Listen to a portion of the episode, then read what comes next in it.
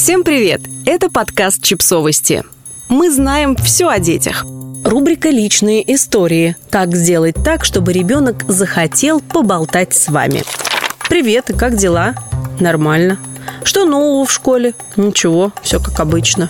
Звучит знакомо? Дети начинают односложно отвечать на родительские вопросы в довольно раннем возрасте. И дело не в том, что им есть что скрывать, и даже не в плохом настроении. Они правда не знают, что отвечать на общие вопросы. Им скучно вести светские беседы. Они воспринимают эти попытки разговора как чистую формальность и спешат поскорее закончить и заняться своими делами.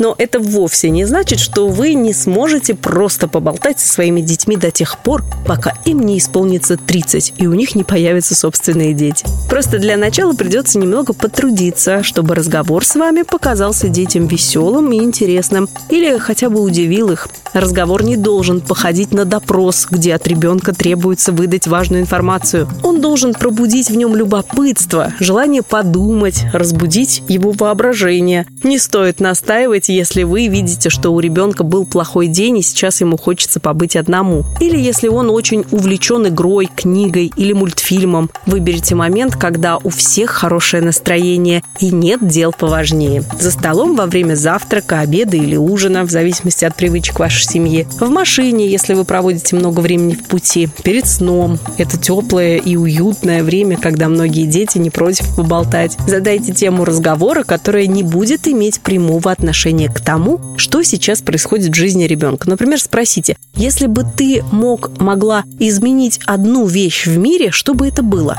Что тебе больше всего нравится в нашей семье? Если бы ты мог, могла придумать новое семейное правило, каким бы оно было? Если бы тебе позволили один день побыть директором школы, что бы ты сделал? Сделала. В какое животное ты хотел, хотела бы превратиться? Какую суперсилу ты хотел, хотела получить?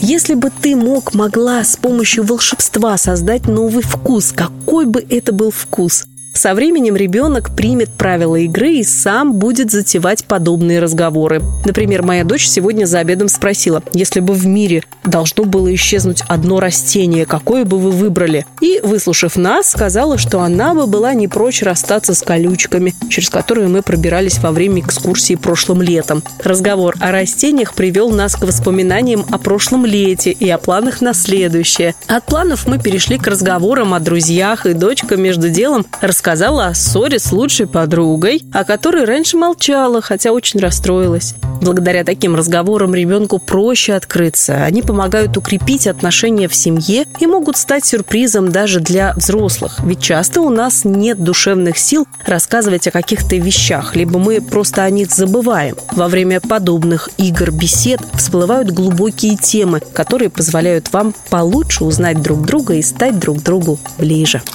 Подписывайтесь на подкаст, ставьте лайки и оставляйте комментарии. Ссылки на источники в описании к подкасту. До встречи!